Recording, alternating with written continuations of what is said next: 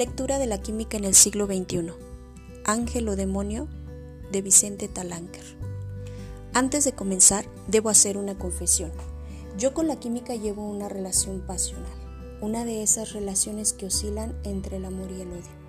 La quiero porque me ha enseñado a maravillarme con los secretos de la transformación de las sustancias, pero la detesto cuando me habla en clave, cuando me llena la memoria de símbolos y fórmulas. Me la comería a besos cuando me sorprende con la síntesis de un nuevo material y me fascina su persistencia por develar la identidad de las cosas, pero me saca de quicio su obsesión por los detalles y me atormentan las catástrofes que se producen cuando alguien abusa de ella o la trata de manera poco cuidadosa. Creo que a la mayoría de la gente también la inundan sentimientos contradictorios cuando escuchas la palabra química o producto químico. Por una parte, ya sea de manera consciente o inconsciente, los productos de la química nos encantan.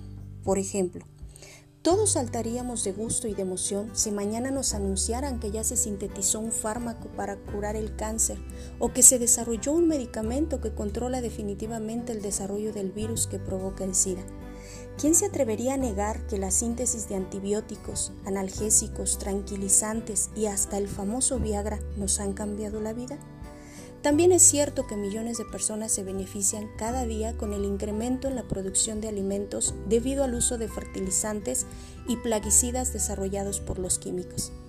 ¿Y qué decir de los plásticos, los colorantes, las pinturas, los cosméticos, los aditivos alimenticios, las cerámicas?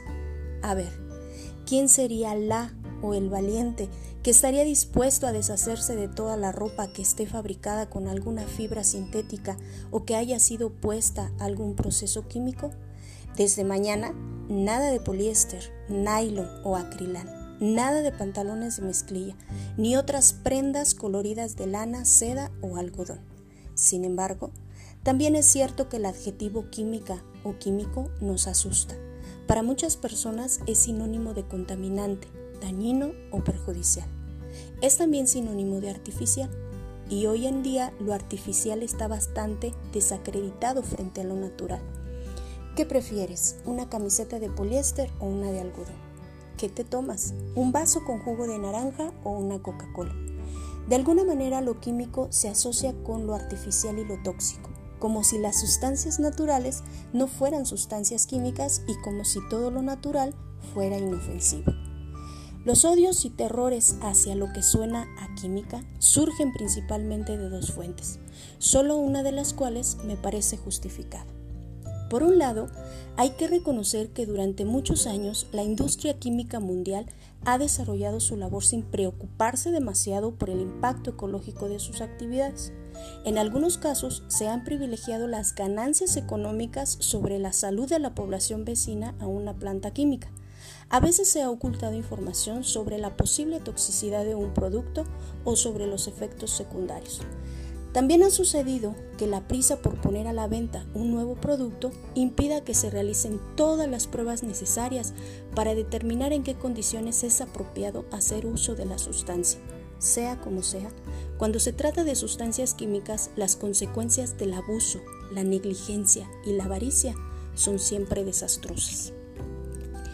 Pero poco puede negarse que parte del miedo nace de la ignorancia, de la falta de una cultura química de la población en general que le ayude a evaluar las ventajas y las desventajas de usar tal o cual producto químico, que le permita distinguir razonablemente lo dañino de lo inofensivo y reconocer los alcances y las limitaciones de los trabajos químicos. También es cierto que si todos reconociéramos la importancia de tener conocimientos básicos de química, estaríamos mejor preparados para impedir las acciones de aquellos que quieran abusar de los productos de la química o defendernos de ellas.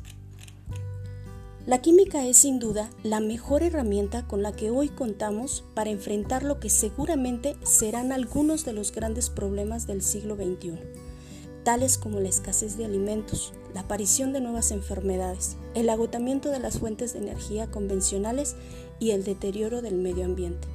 En esta labor, sus alianzas con la biología y la física serán indispensables. El conocimiento de los fenómenos biológicos a nivel molecular permitirán, por ejemplo, realizar la síntesis de fármacos específicos para cada persona, de acuerdo a sus características genéticas particulares, y generar sustancias que controlen el funcionamiento de las células del cuerpo.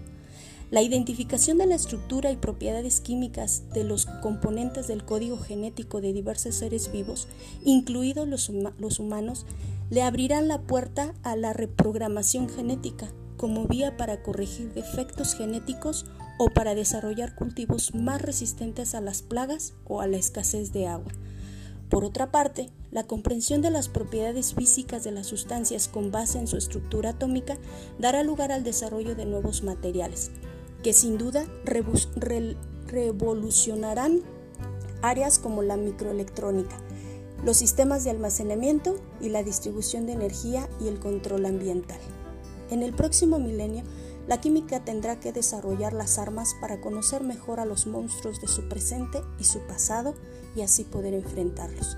Entre ellos se distinguen la destrucción de la capa de ozono por la acción de agentes químicos generados por los seres humanos y el calentamiento global de la Tierra, al parecer inducido por el incremento de la concentración de dióxido de carbono en la atmósfera. También la esperan con las fauces abiertas los problemas de la alta concentración de ozono a nivel de suelo y la devastación generada por la lluvia ácida en las grandes ciudades, fenómenos provocados por las reacciones químicas que ocurren en el interior de los motores de combustión de nuestros medios de transporte. Pero la batalla central se establecerá sin duda entre ángel y demonio. Los enormes beneficios y los avances en nuestra calidad de vida debido a los productos de la química siempre tendrán un costo. Eso parece inevitable. El reto consiste en desarrollar procesos que maximizan los beneficios y reduzcan al mínimo el impacto sobre la salud y el ambiente. También se trata de contar con una población químicamente informada y educada, que pueda juzgar y tomar decisiones sobre los materiales y sustancias que quiera utilizar, el manejo de los desechos que genera y las consecuencias de usar tal o cual producto. Una población cuya voz tenga el peso y la influencia de la razón para evitar los abusos y la negligencia de los que no entienden o se niegan a entender. En fin, se trata de perseguir un milenio en el que la frase eso tiene química no invoque a los demonios.